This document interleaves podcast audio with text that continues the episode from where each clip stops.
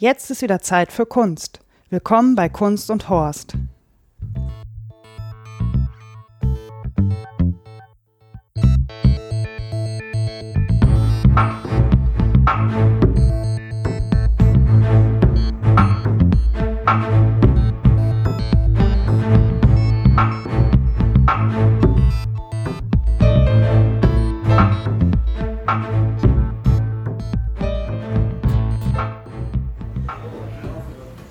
Hallo, liebe Zuhörer. Ich sitze gerade mit einem Gast am Düsseldorfer, an der Düsseldorfer Rheinpromenade in einem Café und komme äh, gerade aus dem K20. Und mir gegenüber sitzt der Luis vom, vom, vom Vor100 Podcast. Hallo, Luis. Hallo, Daniela.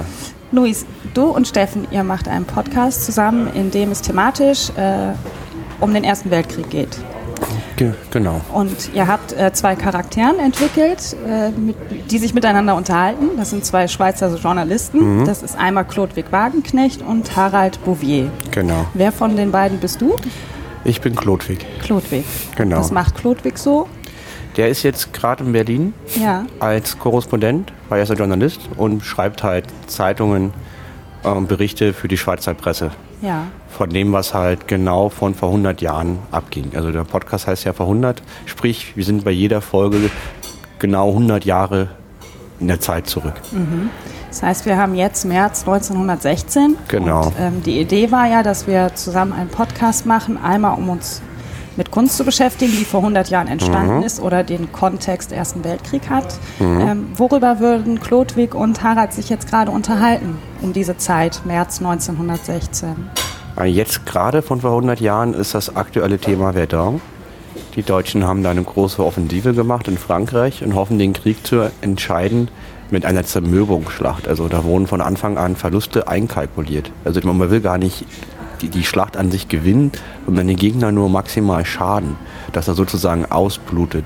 Diese perverse Strategie wird gerade verfolgt und die Deutschen greifen vor Verdun an. Das wäre so das Hauptthema. Mhm. Dann würden die sich unterhalten, ob Amerika in den Krieg eintritt, weil Amerika ist noch neutral 1916. Okay. Aber die Deutschen werden blockiert von den Engländern. Die haben eine Seeblockade, dass sie keinen Handel treiben können, keine Rohstoffe bekommen aus dem, vom internationalen Markt. Und die können dann U-Boote nehmen, fahren unter die Blockade durch und schießen Handelsschiffe der Engländer ab, damit die wieder keine Rohstoffe oder Soldaten bekommen von ihren Kolonien. Nur auf diesen Schiffen sind immer Amerikaner. Ja. Und das wird halt dann natürlich, gibt's, finden die Amerikaner es nicht gut, dass ihre Bürger halt von deutschen U-Booten abgeschossen werden, ohne Vorwarnung. Das heißt, die Amerikaner werden in naher Zukunft in den Krieg Ludwig und Harald wissen das noch nicht. Die wissen das noch nicht. Wir heute wissen, dass das so ja. ist, genau. Und da würden die wahrscheinlich drüber reden, weil das ist die große Frage, auch was Amerika gerade macht. Mhm. Ist das schwer für euch? Also eigentlich geht es ja, also ist das schwer für euch zu sagen, mit dem Wissen heute dann das szenarisch aufzubauen? Ich, nee, eigentlich unser Vorteil ist ja der, wir machen alle zwei Wochen eine Folge und wir machen ja immer das Gleiche. Wir sind immer 100 Jahre zurück. Das war mhm. am Anfang schwer, aber wir machen das ja schon knapp zwei Jahre und man gewöhnt sich da irgendwie dran und ja. identifiziert sich mit seiner Figur und das, halt ja, das war auch der Gedanke. Wir sind beides keine Historiker, Steffen und ich. Aber dadurch, dass wir immer das Gleiche machen, vom Prinzip her wird man halt Experte und entwickelt sich weiter und mhm. wird sicherer und deswegen geht das. Ja. Wir waren jetzt gerade im K20 genau. in der Kunstsammlung NRW am Grabeplatz und mhm. ähm, ich habe vorher ähm, bin ich schon mal durch die Sammlung gegangen mhm. und habe uns zwei Bilder rausgesucht, die wir heute ganz explizit mal besprechen möchten. Also mhm. es geht gar nicht um das K20 im Gesamten und auch nicht um die ganze Sammlung, sondern nur um zwei Bilder. Das eine ist tatsächlich 1916 mhm. entstanden, mhm. das andere 1918 bis 1919. Und ähm, wir haben gesagt, wir fangen mit dem Bild an, was 1916 entstanden ist. Genau. Und das Bild ist von Georg Grosch. Georg Grosch.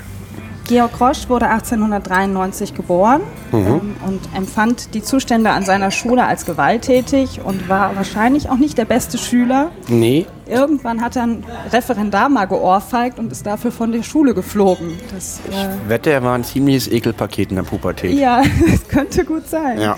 Ähm, wie so viele, das war mir überhaupt nicht bewusst, äh, ist er freiwillig in den Ersten Weltkrieg gezogen. Da haben wir heute ja. schon mal kurz drüber gesprochen. Ne? Richtig, das war damals irgendwie normal sich freiwillig für diesen Krieg zu melden. Die wurden dann mit Blumen beworfen, mhm. haben sich Blumen in die Gewehrläufe gesteckt und sind in den Krieg gezogen in der festen Erwartung, der Krieg ging im Sommer los, bis Weihnachten wieder da zu sein und auch den Krieg zu gewinnen.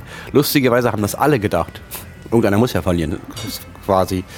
Ja, das fand ich total spannend. Kann man sich heute gar nicht nachvollziehen, nee. dass die Leute sich freiwillig für den Krieg melden. Die ja. haben sich dann mit 17 Jahren Notabi gemacht und sind dann in den Krieg in die Front gegangen. Hm. Ja, und so auch Georg Grosch. Der ja, ist äh, 1915 freiwillig. Äh, das steht ja als Infanterist, also dann auch noch an vorderster Front wahrscheinlich. Ne? Genau. Und in den Krieg gegangen, wurde 1915 als dienstuntauglich entlassen. Er hatte eine Operation, ich glaube wegen irgendwas wegen einer Nebenhöhlenentzündung. Hm.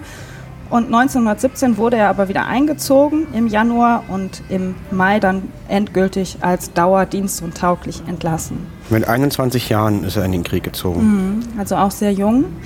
Das Bild, was wir uns heute von ihm angeguckt haben, ist genau in der Zeit entstanden, als er nicht äh, im Kriegsdienst war, mhm. und zwar 1916. Das Bild heißt Der Liebeskranke genau. und ich würde sagen, wir fangen mal damit an, das Bild zu beschreiben. Ja, auf jeden Fall. Ich hole das mal raus. Ja. Ich, ich, ich habe mich heute wie ein asiatischer Tourist verhalten.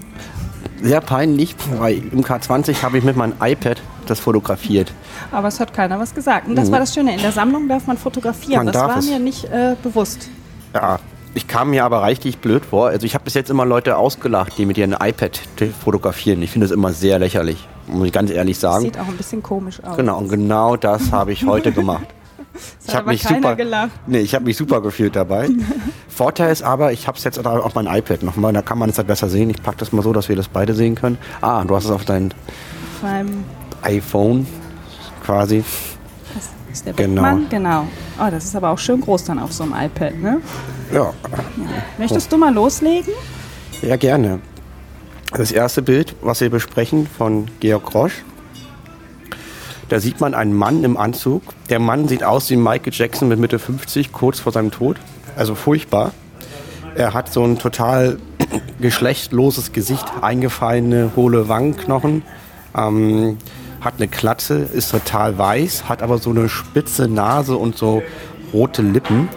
Die roten Lippen sind total in seinem Kontrast zu seinem weißen Gesicht. Er hat einen Frack an, ähm, sitzt auf einem Stuhl, so ganz lässig, sieht, weil man denkt, er fällt runter. Neben sich ist ein Tisch mit so Wein und einer Pfeife und Alkohol. Daneben ein, ein Teller mit so Fischgräten. Er sitzt in einem Raum, es ist nachts. Über ihm ist so eine Art im Fluchtpunkt eine Lampe, die leuchtet. Dann ist da noch ein Hund, neben Stuhl, der neben dem Stuhl ist. Und äh, es sitzt hinter ihm ein Skelett an einem weiteren Tisch. Mhm. Ja. Ich denke. Das ist schon ziemlich gut beschrieben. Wenn man sich das jetzt nicht vorstellen kann, ich verlinke das auch auf der Seite ja. und werde die Fotos auch in den Podcatcher schieben, dass man sich das mal angucken kann. Aber ich finde, das ist schon sehr gut beschrieben. Was du, was man, was du jetzt nicht erwähnt hast, ist, dass er äh, in seiner Fracktasche oder ja. in seinem Jackett, was er trägt, anscheinend in einer Tasche einen Revolver hat und darüber ist ein Herz gezeichnet. Genau. Also es sieht so ein bisschen so aus wie bei so einem Bodyscanner am Flughafen. Also er hat einen Sakko an aber man kann durchgucken und darunter sieht man, dass er eine Waffe hat und ein Herz. Sein Herz, ne? Richtig. Mein Freund würde jetzt wieder sagen, man muss darauf bestehen, dass die Dinger Nacktscanner heißen. Ja. Weil Bodyscanner so nett klingt. Ja, genau. Ja, das Skelett steht an einem weiteren Tisch und die ganze Perspektive wirkt irgendwie sehr verschoben. Ja. Es ist äh, keine wirkliche plastische Darstellung der Dinge, sondern ja. man, ich habe gemerkt, also man hat, ich hatte ein Problem, mich so auf dieses Bild zu konzentrieren, weil da erstmal unglaublich viel drauf los ist. Mhm. So zum Beispiel auf diesem Tisch, an dem er sitzt, da liegt eine Pfeife und eine Spritze und eine Flasche Alkohol und ein Glas und noch irgendwas, was ich nicht richtig erkennen kann, was auch genau. ein Glas sein kann. Streichhölzer oder Zigaretten. Ja, also es ist sehr dunkel. Ne? Es ist überhaupt nicht freundlich. Also Michael Jackson kurz vor seinem Tod sah scheiße aus. Mhm. Und genauso sieht der Typ halt aus. Und das sind sehr dunkle Farben.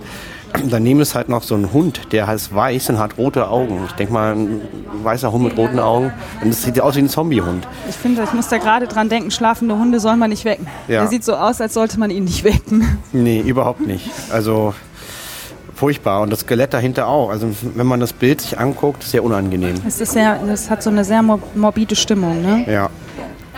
Ja, das Skelett steht da hinten und oben der Fluchtpunkt. Da waren wir uns auch nicht einig, ob das jetzt wirklich eine Glühbirne ist Ja. oder Weg in den Tunnel. Das ist so. Ja, aber also Wie gesagt, vergleichbar. Stellt euch vor, ihr seht Michael Jackson ohne Haare mit Glatze. Kurz vor seinem Tod hat er auch keine Haare gehabt. Er hat nur noch Perücken getragen. Ja. Das weiß ich zufällig. Und stellt, stellt euch Michael Jackson vor, wie er so ganz schrecklich krumm auf dem Stuhl sitzt, ohne Haare, blass, mit seiner, mit seiner tot operierten Nase. Neben ihm ein sehr hässlicher weißer Hund mit roten Augen.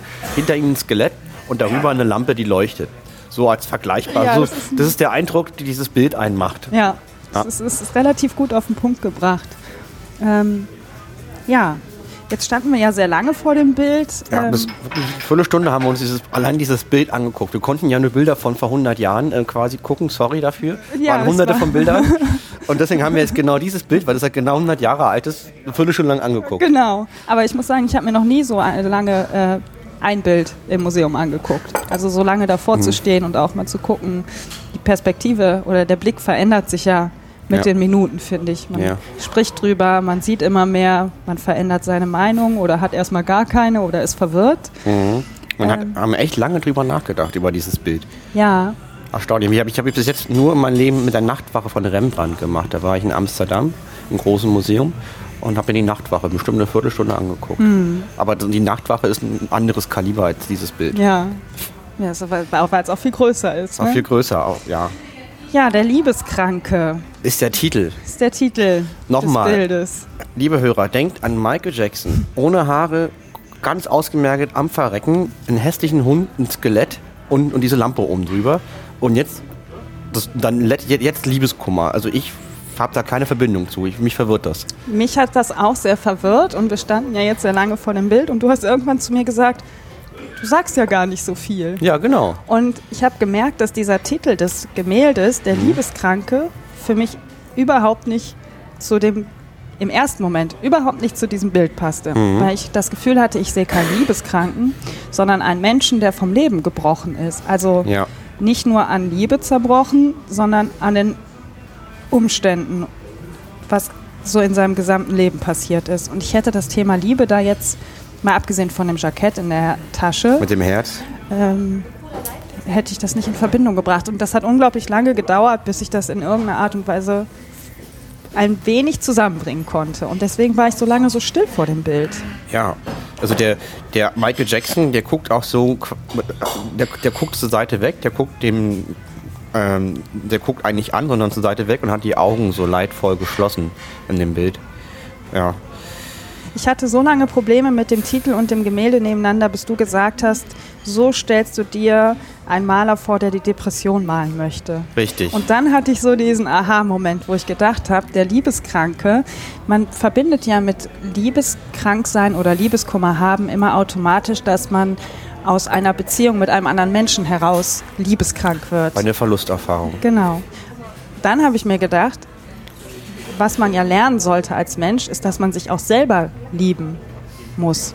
Und plötzlich hatte ich das Gefühl, vielleicht ist er gar nicht an der Liebe mit jemandem anderes zerbrochen, sondern an der Liebe zu sich selber. Ja. Dann habe ich gedacht, so dieses Bild der Depression, die er vielleicht wahrscheinlich, ich meine, er war gerade ein Jahr im Krieg, kam zurück, ähm, vielleicht hatte. Ja. Und dann konnte ich auf einmal mit dem Bild total gut was anfangen. Dass sie dann auch darüber gesprochen haben, dass sich als Depressiver die Perspektive auf die Welt verändert. Und es ist ja kein plastisch dargestelltes Bild, sondern Nee. eine Perspektive, die so platt und kurios und nicht ineinander passend ist. Genau, das Bild ist überhaupt nicht dreidimensional, alles ist platt, wie du sagst. Du hast auch keinen wirklichen Fluchtpunkt, also die Perspektive stimmt nicht. Es ist ähm, so richtig scheiße gemalt, mit Absicht scheiße gemalt, dass wenn man raufguckt, das unangenehm ist. Es verwirrt das Auge, ne? Ja, also ich total. musste mich unglaublich, ich, es hat auch lange gedauert, bis ich mich auf irgendwas mal richtig konzentrieren konnte. Und das Erste, was mein Mhm. Blick dann mal festhalten konnte, war eben diese vermeintliche Lampe über den Tisch. Mhm. Weil es so eins der wenigen Objekte im Bild ist, die dann doch eine Perspektive haben. Also diese Lampe und der Hund, Mhm. da konnte ich mich gut drauf konzentrieren, weil die relativ plastisch, finde Mhm. ich, dargestellt sind. Aber der Rest scheint so zu schweben und nicht oder wie ich, hab- ja, ich habe das so verglichen mit einem Bild, wie man so kleine Dinge aufstellen mhm. kann. Es wirkt so platt und schwebend und genau. hat keinen festen Punkt in dem Bild. Und das hat mich total wirr gemacht. Total deprimierend. Ja. Ja, ähm, ich finde deine Deutung sehr schön. Genau, es ist halt wichtig, sich selber zu lieben. Ne? Das ist eine ganz wichtige Sache.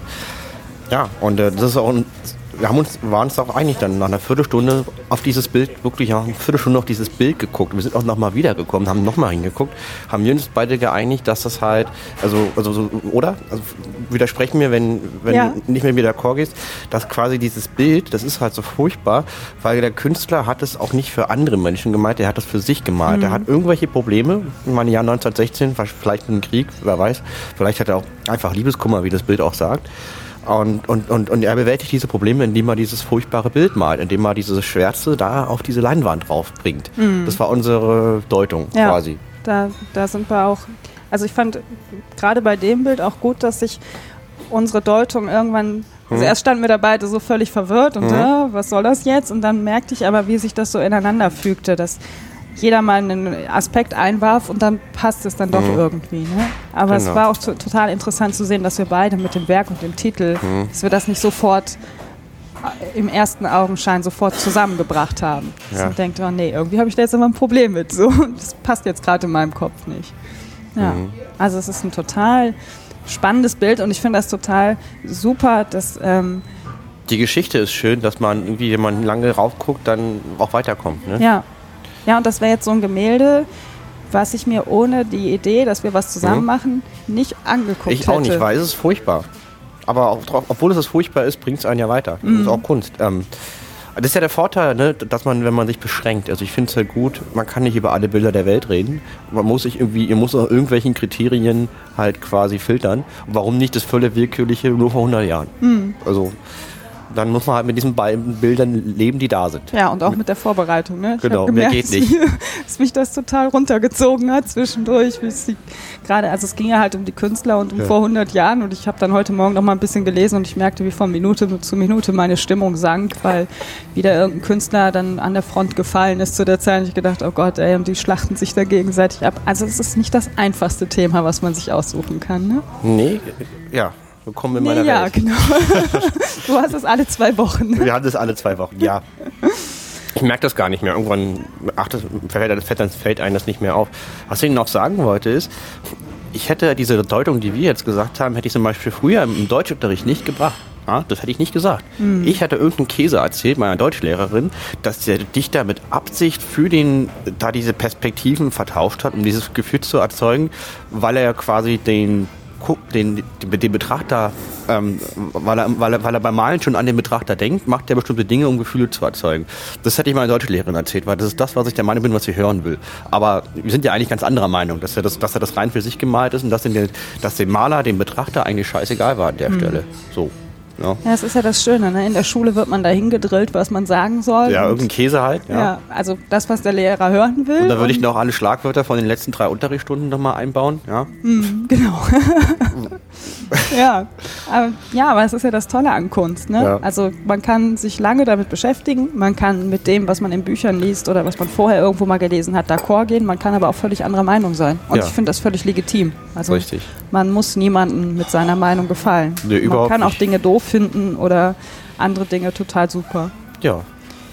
Ja, das war Georg Roche. Und ich wette, er hat nicht daran gedacht, dass, dass 100 Jahre später jemand über sein Bild eine halbe Stunde Podcast macht. Ja, und schon gar nicht, dass dann äh, Georg Roche, der sich ja, glaube ich, wenn ich das richtig gelesen habe, auf diesem Bild selber gemalt hat, äh, okay. mit Michael Jackson verglichen wird. Ja, absolut. Da hätte auch nicht mitgerechnet, ne? Ja, aber es sieht Liebe Hörer, guckt mal euch dieses Bild an. Das, das ist, sticht total ins Auge. Ja, mir ist es erst nicht aufgefallen, bis du es gesagt hast. Das fand ich. Äh ich würde gerne noch was zu Georg Krosch selber sagen. Ja. Was ja ganz spannend über den ist, ich habe mir die Wikipedia-Artikel ausgedruckt, mhm. schön auf Altpapier hier. Ähm, der war ein sehr hochpolitischer Mensch, also auch Mitglied der KPD, also sehr links. Wurde auch dann von den Nazis sofort entlassen als Kunstprofessor und ist nach Amerika emigriert. Mhm. Ähm, obwohl er im Ersten Weltkrieg sich freiwillig gemeldet hat. Der hat quasi dann auch eine Metamorphose gemacht. Ja, aber er hat sich ja schon vorher, also der ist ja geboren worden, ich muss mal eben nachlesen, als Georg Ehrenfeld Groß. In Berlin. Und hat sich äh, schon 1916 dazu entschieden, sich als Georg Grosch zu bezeichnen, mhm. weil er keinen deutschen Namen mehr tragen wollte. Also die Veränderung muss schon vorher stattgefunden ja. haben. Stimmt. Weil er halt der Krieg hat da wahrscheinlich echt was ausgelöst. Ich meine, man weiß es nicht, ist jetzt die Deutung mhm. 100 Jahre später. Ja. Ähm, was ich echt irre fand, also er war links. Er war der Meinung, das Proletariat, die Massen, werden von den Eliten verarscht, mehr oder weniger. Und die, die müssen die Macht übernehmen. Wir brauchen in Deutschland den Sozialismus oder den Kommunismus in irgendeiner Form. Mhm. Und die Eliten sind nicht gut für das Volk, die machen Kriege, die beuten das aus, sind Kapitalisten und alles. Das ist seine linke Meinung. Dann ist er, dann ist er emigriert. Aber ein, aber ein, ein Vorgang hat ihn total desillusioniert und ihn wieder total gewandelt und quasi ihn von seiner Haltung Abstand genommen. Und zwar, dass, weißt du den? Und zwar, dass Hitler ist an die Macht gekommen und die Mehrheit der Bevölkerung hat es zugelassen, sich nicht gewehrt. Mhm. Und das hat ihm den Glauben an das Proletariat genommen. Das finde ich mega interessant und ehrlich ja. gesagt auch ziemlich deprimierend, weil er hat recht. Ja, ich finde, ich bin gerade so irritiert, merke ich. ähm, aber er hat dann auch aufgegeben, ne? Ja, er hat total aufgegeben. Das ist, das, da, darauf kam er gar nicht klar. Das ist, äh, ist er dann auch kurz danach äh, aus Deutschland weggegangen? Ähm, jetzt, ähm, er ist dann 32, hat einen Lehrauftrag in New York bekommen. Ah, okay. Seine Werke wurden immer als in, in Art der Kunst verbrannt in Deutschland. Ja, es ist ja vielen Künstlern passiert, ne? Ja. Dass sie dann, äh und sein Spätwerk wurde dekorativer und unpolitischer, weil er halt desillusioniert war davon, dass die proletarischen Massen, ich zitiere jetzt Wikipedia, sich nicht gegen Hitler gewehrt haben. Ja. Ja. Interessant. Richtig. Also dann auch interessant, dass er dann so kampflos äh, das Feld überlassen hat. Also innerlich auch kampflos, ne? Richtig. Man kann ja eine Haltung innerlich behalten, aber die scheint er ja für sich äh, verworfen zu haben.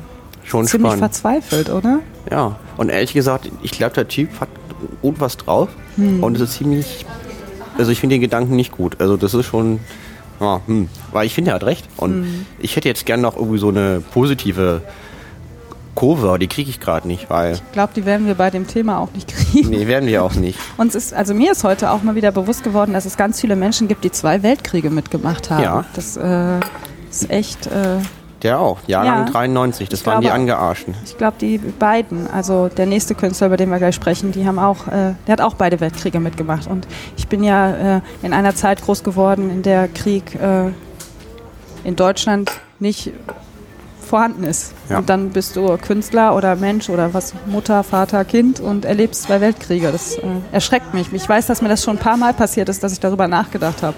Das ist ja Wahnsinn. Und er ertappt mich dann jedes Mal wieder, wie ich mir denke, oh meine Güte, wie kann man zwei Weltkriege in irgendeiner Art und Weise schadlos überstehen? Wahrscheinlich gar nicht, aber...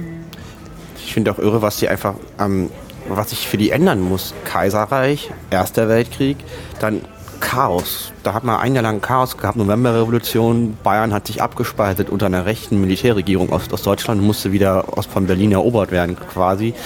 Versailler Vertrag, dann die Hyperinflation, Schwarzer Freitag, die 20er, die goldenen 20er, zwölf Jahre Nazis, Teilung, mhm. also Unfassbar, Währungsreform. Ne? Unfassbar. Unglaublich viel Geschichte in einem Leben. Ja, und wenn ich überlege, gerade hier, wir sind jetzt hier in Düsseldorf, vor 30 Jahren hätte man genauso hier sitzen können wie jetzt auch und es wäre eigentlich alles gleich gewesen. Mhm.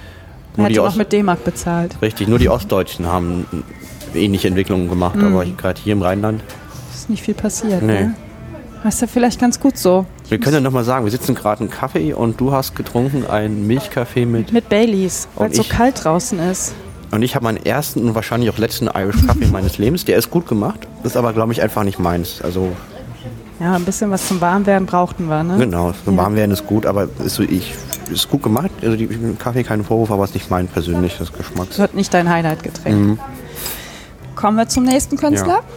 Kommen genau. wir zu Max Beckmann. Max Beckmann. Max Beckmann wurde 1884 geboren und malte mit 13 sein erstes Selbstporträt. Auch er war nicht der beste Schüler, hatte nee. aber sehr früh Interesse an Kunstgeschichte, mhm. ist dann aus einem Internat abgehauen und hat dann angefangen, äh, an einer Kunstschule zu studieren. Ähm, also von der Schule abgehauen und in die Kunstschule gegangen. Das ja, ist Mut, würde ich sagen. Ich fand das bei beiden, das war was, was mich bei so beim Durchlesen der äh, Kindheit total fasziniert hat, dass beide sehr früh sich für Kunst interessiert haben, mhm. auch beide sehr früh angefangen haben zu malen und beide sehr anscheinend große Probleme mit dem Schulsystem hatten. Kann ich aber auch nachvollziehen. Ja, ich war zu der Zeit nicht in der Schule, aber ich habe immer das Gefühl, mich hat die Schule versaut. Also es gibt so viele Dinge, für die ich mich heute interessiere, ähm, die aber in meiner Schulzeit für mich so weit weg waren. Die waren furchtbar. Also Kunst- und Deutschunterricht fand ich in meiner Schulzeit die furchtbarsten Fächer überhaupt. Und ich habe deswegen echt Wirtschaftsmathe gewählt, weil ich diesen Unterricht so scheiße fand. Bei als Studienfach. Ich wollte es nicht mehr haben. Bei mir war es dann eher so Politik und Geschichte fand ich schrecklich. Ja. So. Deswegen, ich, man muss es ja leider zugeben. Ich saß letztens mit meinem Freund zu Hause und habe zu ihm gesagt, sag mal, weißt du eigentlich genau von wann bis wann der Erste Weltkrieg geht, ging? Mhm. Er sagte, nee, weiß ich nicht. Ich sage, ja, ich auch nicht. Ja, das ist ja, also ich war entsetzt, dass ich das nicht weiß, aber... Ach, musst du nicht. Also ich finde, äh, wenn man das jetzt nicht weiß, ist es auch nicht dramatisch. Also ich mein Gott, ja, es, gibt, es, gibt, so viele Dinge, man kann nicht alles wissen. Nee, das stimmt. Aber also, das Podcasten lernt man ja total richtig, viel. Ne? Ja. Deswegen sitzen wir jetzt auch Vor allen Dingen, von, von wann bis wann der war, ist ja eine total wertfreie Information. Also die, diese Jahreszahlen sind eigentlich auch total egal. Also finde ich jetzt. Klar, ist nicht schlecht, wenn man das jetzt weiß, aber viel wichtiger sind doch andere Sachen, was ich, was man daraus lernen sollte oder so. Ja. Oder das, also das finde ich dann schon. Ja, da bin ich ja jetzt beruhigt. Dankeschön. also, auch Max Beckmann ja. diente freiwillig, seit, und zwar relativ früh, 1914 als Sanitätshelfer. Mhm. Hat dann 1915 Nervenzusammenbruch gehabt. Äh, Max Beckmann selbst, ich weiß gar nicht, ob das daher kommt, weil er nicht wollte oder weil man als Sanitätshelfer nicht muss. Ich kann das nicht beurteilen, ich war nie im Krieg. Äh, hat nicht einen einzigen Schuss abgegeben im Krieg. Er wollte auch nicht. Er ne? wollte nicht. Er hat gesagt, ich äh, auf die Franzosen schieße ich nicht, das sind meine Freunde. Ich kann ja mal, darf ich wortwörtlich ja. zitieren? Ich zitiere wieder Wikipedia. Auf die Franzosen schieße ich nicht, von denen habe ich so viel gelernt. Auf die Russen auch nicht. Dostoevsky ist mein Freund. Also offensichtlich ein Intellektueller. Ja, total. Auch eher linke Spektrum. Aber trotzdem freiwillig in den Krieg gezogen. Aber als Sanität. Und das muss ich sagen, das finde ich eine ziemlich gute Idee, weil andererseits ist es auch schwierig, also ich meine, es ist halt dein Land, was in den Krieg zieht, ne? Und dann zu sagen, nee, ja, du verrätst ja immer deine Freunde, ne? also deine Freunde quasi, deine Familie, die ziehen in den Krieg und lassen quasi sich auf sich schießen. Und man selber sagt jetzt, nee, Krieg ist Kacke, ich mache da nicht mit. Mhm. Ist zwar intellektuell die richtige Haltung, aber man verrät ja quasi seine Freunde und lässt quasi die allein im Graben vielleicht auch sterben.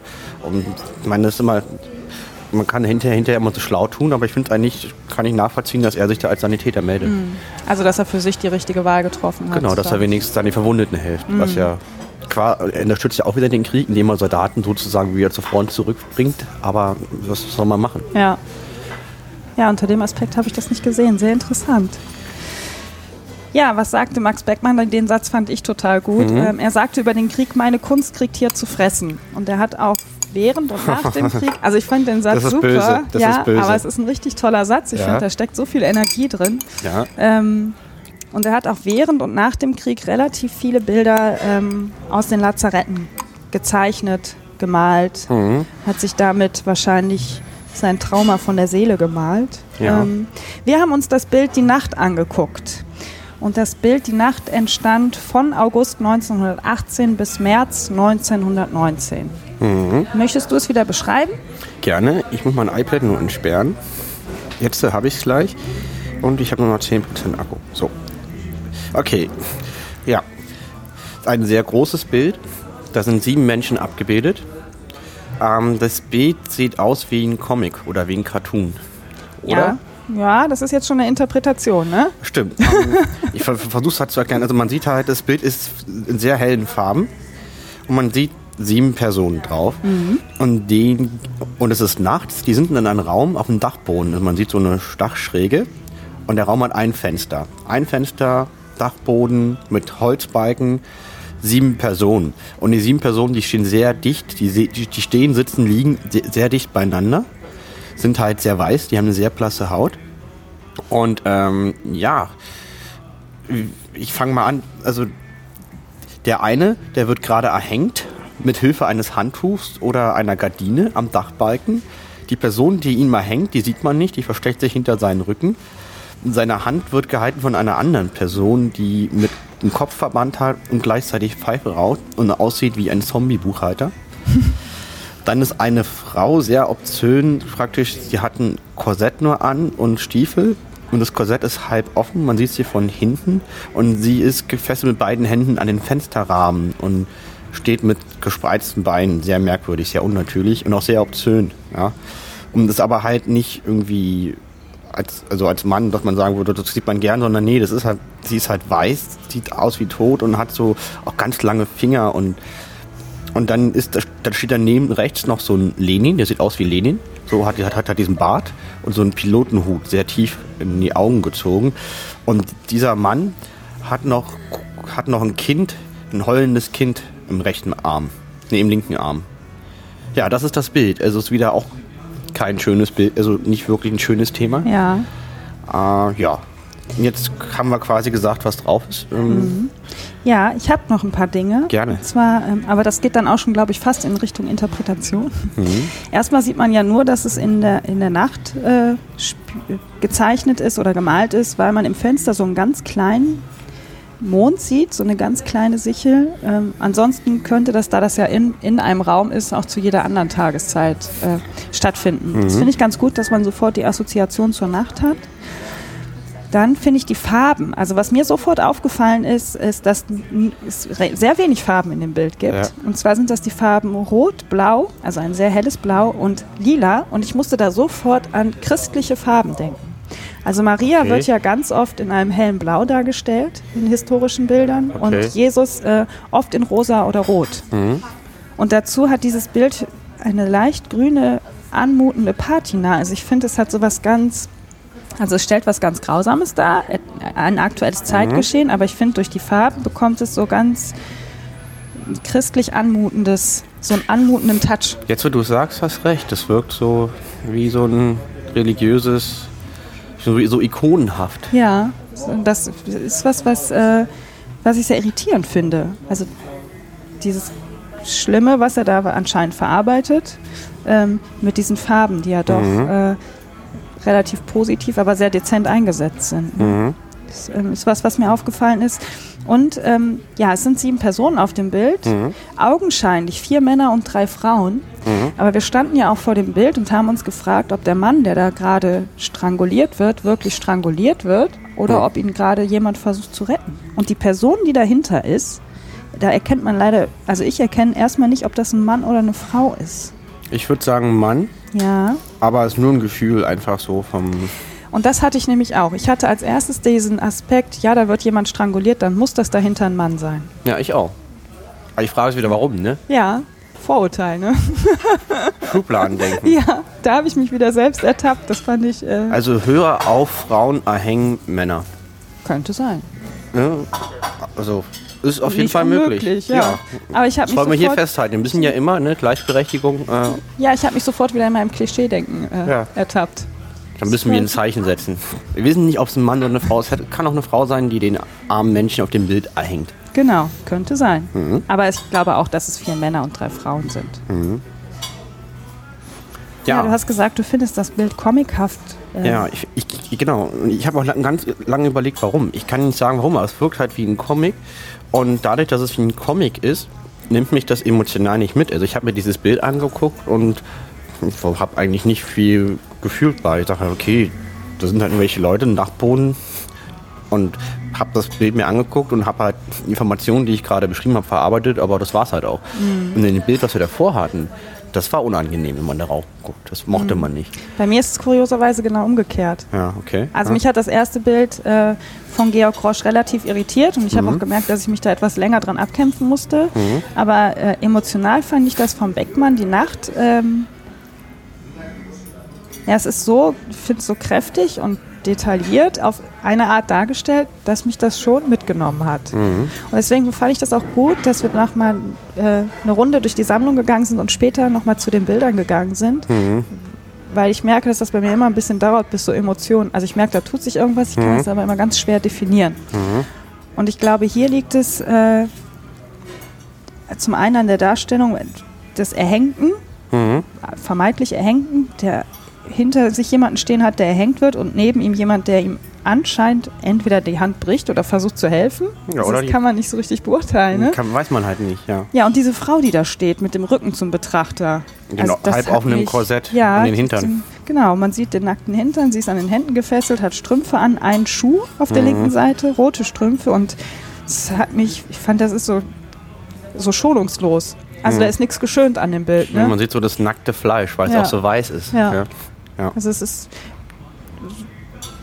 schonungslos. Mhm. Und das ähm, hat bei mir schon mehr Emotionen geweckt als das andere Bild. Okay, interessant. Wie gesagt, weil ich habe das gar nicht. Ich habe da auch, auch, sehr lange, länger als mit meinem ersten Bild auf dieses Bild geguckt und ich, mir, ich kann da auch nicht viel zu sagen. Also ich kann da beschreiben, was ich drauf sehe, aber irgendwie bei mir löst das nichts aus. Ich sage halt, ja, keine Ahnung. Ich weiß nicht, ich kann mir, ich habe auch keine Geschichte. Normalerweise, wenn man ein Bild sieht, legt man sich irgendwie eine Geschichte irgendwie im Kopf zurecht. Was ich, da ist ein Schiff auf dem Wasser und davor ist ein alter Mann. Dann sagt man sich, hey, der alte Mann guckt zu, wie sein Enkelschiff fährt oder so. Mhm. Ob das stimmt, sei dahingestellt, aber man, der, man denkt ja immer an Geschichten. Also so, so, so denkt ja der Mensch schon. Das habe ich bei dem Bild überhaupt nicht. Ich weiß nicht, also ich habe nicht mal meine eigene Louis-Geschichte ausgedacht, warum die Figuren gerade da sind und das tun, was sie tun, weil irgendwie ich, weil das halt für mich hier so ein Comic ist. Ich nehme das nicht ernst. Ja. Ah, okay. Nehme das einfach nicht ernst. Ich kann, und es liegt daran, dass ich halt so viel Comics halt quasi konsumiert habe und irgendwie deswegen halt jetzt Bilder danach oder davor brauche, die mir das erklären. Mm. Ich, ich fand es auch interessant, ja. wie schnell du diesen Stil, also dass du für dich ganz schnell gesagt hast, ja. das sieht für mich aus wie ein Comic. Genau. Und, und da, ich hatte die Assoziation zum Beispiel gar nicht. Mhm. Das ist super interessant. Ja, so ist es, wie man da verschieden rangeht. Ja. Wie gefällt es dir denn? Ja, gef mir gefällt das Bild kurioserweise sehr gut. Mhm. Also wenn ich mich jetzt entscheiden müsste, ob ich mir den Beckmann oder den Grosch an die Wand hänge, würde ich mir den Beckmann aufhängen. Gut, ich würde mir das auch aufhängen, das andere geht gar nicht. also ist ein gutes Bild, aber das ist einfach sehr deprimierend. Ich, ich, ich merke auch immer noch, wenn ich an dieses Bild denke, wie sehr mich das irritiert. Ja. Das ist ein ganz irritierendes Bild und ich kriege aber nicht so richtig zu fassen, warum. Ja, darf man, darf man nicht machen mit Selbstmordgedanken auf so ein Bild gucken, ist nicht gut. Nee, ich glaube auch nicht, dass es gut ist. Bei denen hätte ich da keine Probleme mit, aber ich würde mir das, also ich meine, aber es ist halt auch sehr kein besonders schönes Thema. Also ich würde mir das jetzt nicht unbedingt an die Wand hängen wollen. Mm. Also ich mal vor, wie haben, haben ja gewitzelt, ne? wenn man das, es wäre echt gemein, das Bild in ein Kinderzimmer zu hängen. Ja. Das wäre echt fies. das sollte man nicht tun. Sollte nein. man nicht tun, nein. Ja. Ja, das war für mich eine total interessante Erfahrung, mich mal so eine halbe Stunde mit zwei Bildern zu beschäftigen und auch jetzt so im Nachhinein. Genau, wir waren zwei Stunden drin. Ich meine, wir haben einen Haufen andere Sachen angeguckt, aber es ging nur um diese beiden Bilder. Es ging um die beiden Bilder, genau. Mhm. So, dass der Rest war drumherum war so Rahmenprogramm. Ein ganzer Sonntag eigentlich. Für zwei Bilder. Ich finde es auch sehr Bilder. lustig. ja. Ist, und vor allen Dingen völlig willkürlich. Wir haben die nur ausgewählt, weil die von vor 100 Jahren gemacht wurden. Das stimmt, auch so komplett ohne Vorwissen. Ne? Ich habe mich vorher ja. weder mit Beckmann noch mit Grosch beschäftigt, geschweige denn mit dem Ersten Weltkrieg. Ich habe von Kunst null Ahnung. Ich war froh, eine Schule zu haben, irgendwann, wo es Kunst als Fach überhaupt nicht gab. war ich mega stolz drauf. Ja, aber äh kann man aber mal machen, ne? Kann man also machen, ich ja. finde überhaupt, ich habe bis, ja, bis jetzt immer ähm, Dau äh, keine Dauerausstellung. Also ich bin nicht in die Sammlung gegangen, das mache ich ganz, ganz mhm. selten. Und das Schöne an so einer Sammlung ist ja, dass die Bilder immer da sind. Mhm. Also das heißt, jeder kann jetzt zu jeder Zeit ins K20 fahren und sich genau diese beiden Bilder und natürlich auch noch einen Haufen anderer Bilder. Genau, also wenn die beiden angucken. Bilder muss man nicht ins K20 fahren, aber da gibt es viele andere schöne Dinge. Da gibt es total viele schöne Dinge. Zum K20. Beispiel, da gab es doch so einen Raum, da hingen so, da, da hingen so Köpfe von den Wänden an, an ja. Ketten und man konnte dann so wie so ein Lego-Kastensystem so Holz, Arme, Beine, Rümpfe so ranhängen und konnte man sich seine eigene Figur quasi erhängen. Erhängen, genau. Ja, erhängen, weil die, es waren alles so Haken, da hat man die Sachen so rangehangen. Also an, an den Kopf unten war ein Haken, da hat man den Torso rangehangen, dann unten die beiden Beine und links und rechts war ein Haken, waren die Arme rangehangen. Hm. Haben wir gemacht. Haben ne? wir gemacht. Hat auch großen Spaß gemacht. Genau. Da ist überhaupt sehr viel Bewegung im K20 gerade. Ja, und du hast, du, hast deine, du hast eine Frau gemacht. Ich habe eine Frau gemacht, ja. Hast sie Kurt genannt. Mhm. Und Kurt ist, war eine, ist eine wunderschöne Frau. Genau. Kann sich vor Anträgen kaum retten. Auf jeden die Fall. Die hängt jetzt mit äh, Herbert. Herbert zusammen im K20 ab. Die hängen quasi ab. Genau. Herbert. Herbert war meine Figur und ist jetzt quasi ein, ein, ein betet äh, Kurt, die wunderschöne Frau an. ja, aber das war äh, ein schöner Sonntag. Ja, Vielen Dank dafür. Kann ich nur zurückgeben, war echt schön. Würdest du nochmal ins K20 gehen? Hat sich jo, das gelohnt? Hat sich gelohnt. Tolles Gebäude auch, ne? Ich war schon mal drin, ich wusste nur nicht, dass es das K20 ist. Mhm. Bin da irgendwie mal mit, mitgelaufen mit einer Gruppe. Es gefällt mir echt gut, war echt schön. Also vor allem mit den Figuren war toll. Und dann war noch dieser 3D-Film. Ja. Muss man sich vorstellen, das ist ein Riesenraum, der ist total dunkel und eine Wand ist eine Leinwand, bestimmt 15 Meter Leinwand oder so. Riesig. Und man kriegt 3D-Brillen und die haben eine richtig coole Film gezeigt. Mhm. Irre, wo so, wo so Bäume wackeln zum Takt von Musik oder, oder dann fliegt eine Drohne mitten durchs Feuerwerk übers Olympiastadion in Berlin. Und das sind 3D und mhm. technisch sau, sauber gemacht wie in einem Hollywood-Film. Toll. Ja, ich fand's besser. Also ich habe ja. mir ein, zwei Filme in 3D angeguckt und äh, bin aus diesem Film, der jetzt gerade, ich glaube nur noch leider bis zum 3. April ja. im K20 zu sehen ist, äh, völlig geflasht rausgegangen. Habe gedacht, wenn jeder Kinofilm in so einer Qualität wäre, das wäre einfach. Mhm. Also man hat ja wirklich das Gefühl, man fliegt durch dieses Feuerwerk durch. Das war ja, echt. Oder so rausgeflogen ja. ist man, ne? Das war echt super, ja. Ja, danke Daniela, dass du mich als Kunstmuffel quasi dahin gebracht hast. Ja, sehr gerne. Es ja. hat mir einen großen Spaß gemacht. Mir auch. Wollen wir noch das Wort zur Episode machen? Gerne. Hast du denn ein Wort? Ja, und zwar Kurt. Kurt? Gut, ich habe auch ein Wort. Das ist Herbert. Bevor wir uns jetzt aber verabschieden, möchte ich noch darauf hinweisen, dass wir uns noch was im K20 angeguckt haben. Und zwar die goldene Maschine. Mhm. Das könnt ihr dann jetzt im Anschluss noch hören, wenn ihr wollt. Und ansonsten verabschieden wir uns jetzt. Und wir widmen diese Episode Kurt und Herbert. Möge ihre Liebe ewig dauern. Ewig dauern und von Romantik beseelt sein. Ja. Vielen Dank, Luis, dass du mein Gast warst. Vielen Dank, Daniela. Und euch wünsche ich allen eine kunstvolle und gute Zeit. Bis bald. Luis, ich möchte dir gerne noch was zeigen. So als letzten Höhepunkt hier im K20. Cool. Wir hatten ja viele schöne Dinge. Ja, wir haben schon einiges erlebt. Ne? Mhm. Und da finde ich, so ist das Ü-Tüpfelchen, äh, das Neue, was man hier unten im Foyer sehen kann, die goldene Maschine. Die goldene Maschine. Sollen wir da mal hingehen? Lass mal hingehen. Das sieht aus wie diese.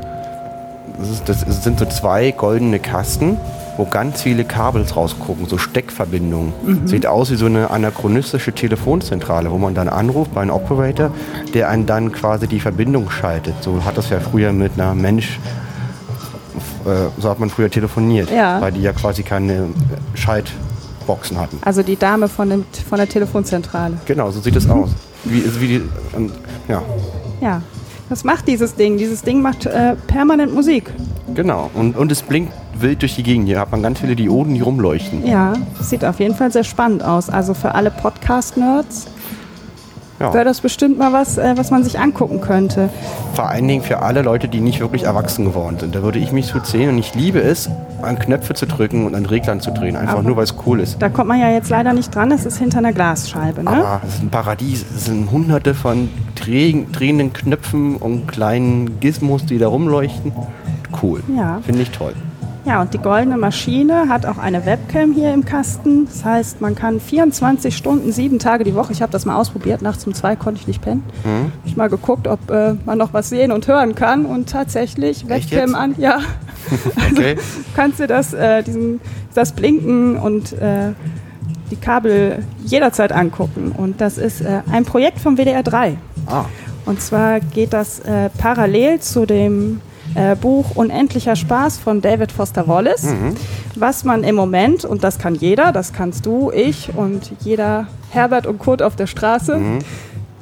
äh, auf die Internetseite gehen, die heißt www.unendlichesspiel.de und da kann man sich eine Seite aus dem Buch von David Foster Wallace raussuchen, mhm. sein iPhone schnappen oder jedes andere Gerät, mit dem man aufnehmen kann, äh, die Seite einlesen und das hochladen.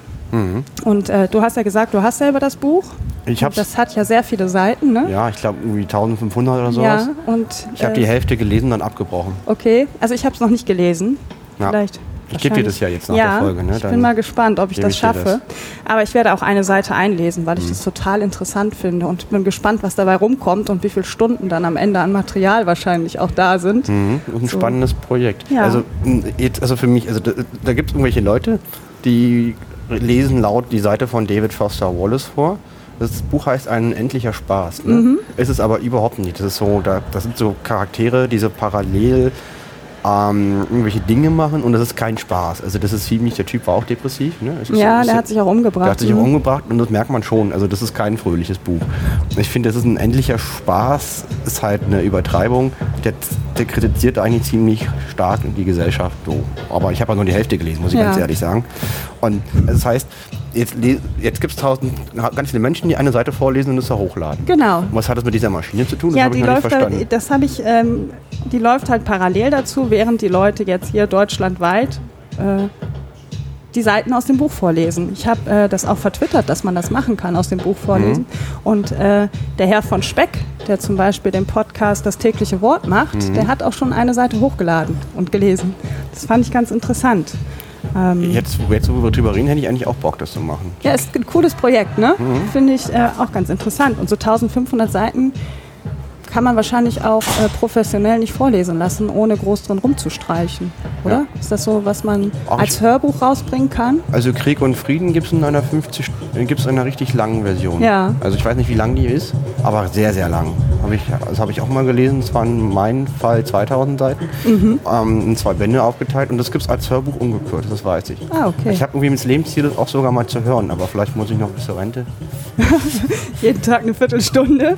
Oder jeden Tag eine Viertelstunde warten, bis ich wirklich Zeit dafür habe. Ja, aber es ist ja halt ein, das finde ich ganz interessant. Ich war ja ein paar Tage, bevor ich das mit dem unendlichen Spaß gesehen mhm. habe, dass man das lesen kann, hier im K20 und bin an dieser Maschine vorbeigegangen und habe mich überhaupt nicht dafür interessiert. Mhm. Und fand das dann total spannend, dass halt ein Museum und Radio und Buch, dass man so die unterschiedlichen Dinge in ein Ding zusammenpackt. Also hier im Museum steht halt die Maschine, die Musik macht die ganze Zeit. Mhm. Die Menschen können äh, jederzeit eine Seite vorlesen, sich eine Seite aussuchen.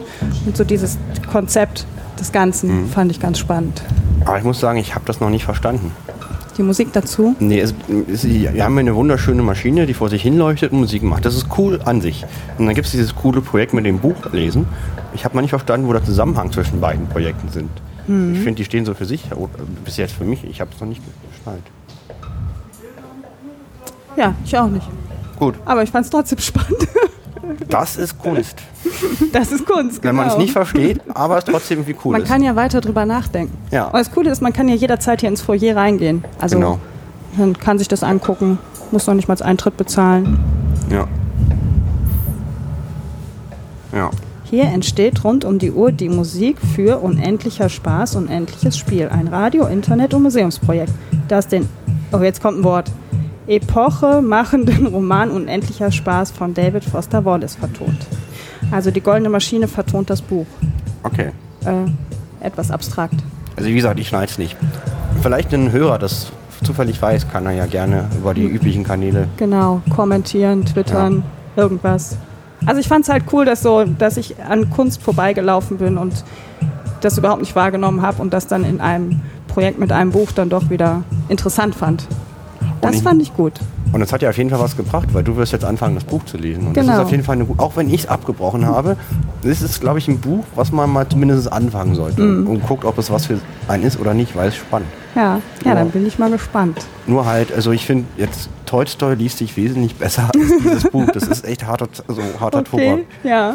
Ja, ich habe ja schon mal was von David Foster Wallace gelesen, aber es waren dann eher so kleine Bücher wie This is Water. Mhm. Ähm, ja, 1500 Seiten ist auch schon, oder überhaupt 1000 Seiten ist so. Vielleicht sind es auch nicht 1,5, aber es sind auf jeden Fall über 1000. Ja. Das ist ein richtig dicker Wälzer mit so ganz dünnen, dünnen Seiten. Ja. Ja, ich werde es probieren. Ich werde dich auf dem Laufenden halten. Ja, sag mir mal, wie weit du kommst oder ob du es ob durchsiehst. Würde mich, würde mich interessieren. Okay.